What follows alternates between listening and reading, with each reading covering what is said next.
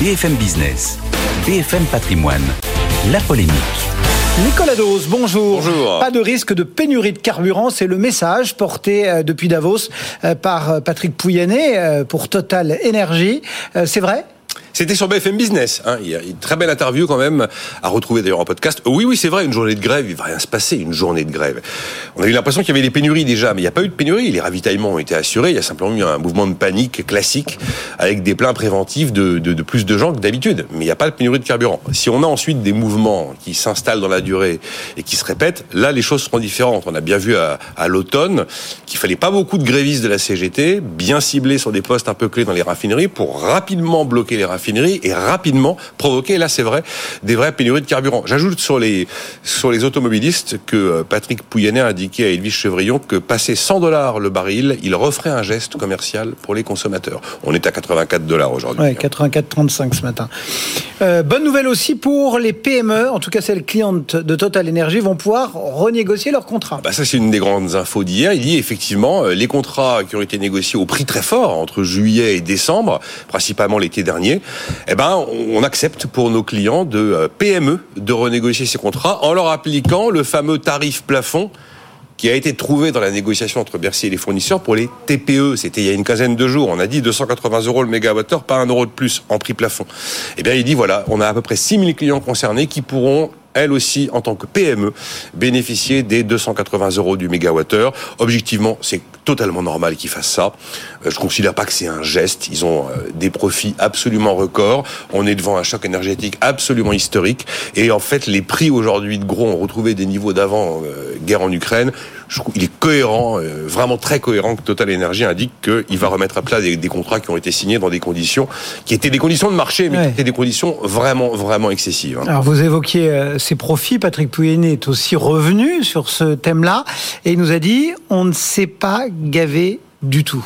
Alors, il faut reconnaître que si on regarde l'électricité, Total Energy est quand même plus un distributeur, un fournisseur qu'un producteur. Donc, euh, et d'ailleurs, d'où l'existence en France de l'AREN, ce fameux tarif encadré des kilowattheures euh, produits au nucléaire qu'EDF doit vendre à prix cassé à ses concurrents.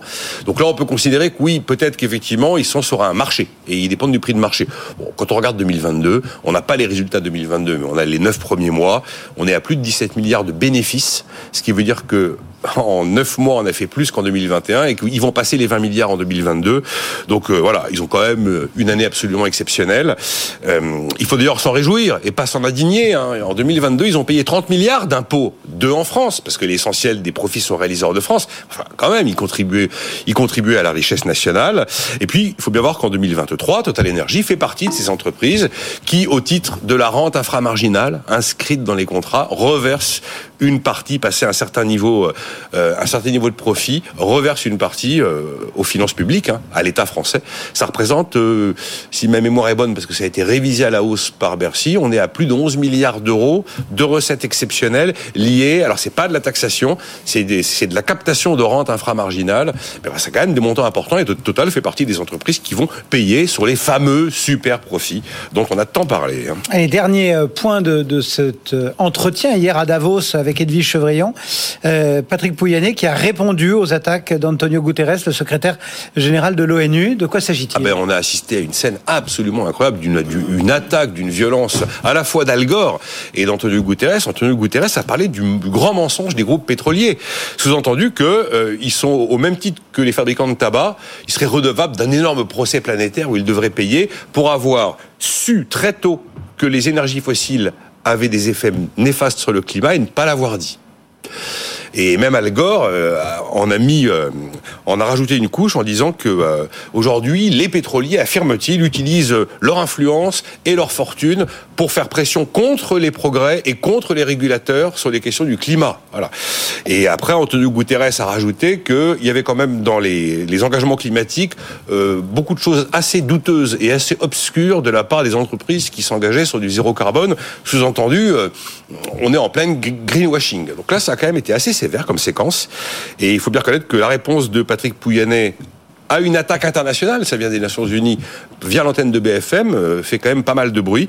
Et donc, bah, il a dit, moi j'ai rien caché, Patrick Pouyanné, moi j'ai pas de scientifiques en interne qui font des estimations à horizon 30 ans sur euh, l'impact des énergies fossiles. Et puis il dit, si on s'en prend aux, enfin, aux producteurs de pétrole, peut-être s'en prendre aussi à ceux qui vivent de la production de pétrole, ceux qui fabriquent des voitures, ceux qui fabriquent des avions. Enfin bon, il a, il a répondu comme ça.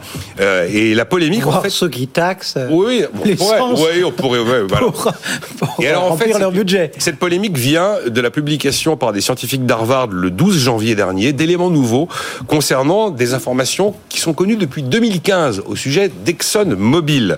Et ces informations indiquent que dès 1977, ExxonMobil, qui pour le coup avait des équipes de scientifiques, eh bien, avait pris conscience, nous disent ces informations, que la consommation d'énergie fossile allait très sensiblement provoquer le réchauffement climatique, aggraver le réchauffement climatique, et que même ils avaient réussi à modéliser à horizon 2000-2005 dès 1977 ce que les énergies fossiles allaient produire en termes de réchauffement. C'était en 2015 que l'affaire avait été évoquée par des, par scoops journalistiques et donc là elle a été quand même sacrément renseignée et donc on accuse ExxonMobil d'avoir fait relativement peu de zèle autour de ces travaux, sachant qu'il y a quand même eu au moins cinq études maison qui ont été publiées entre 82 et 2005.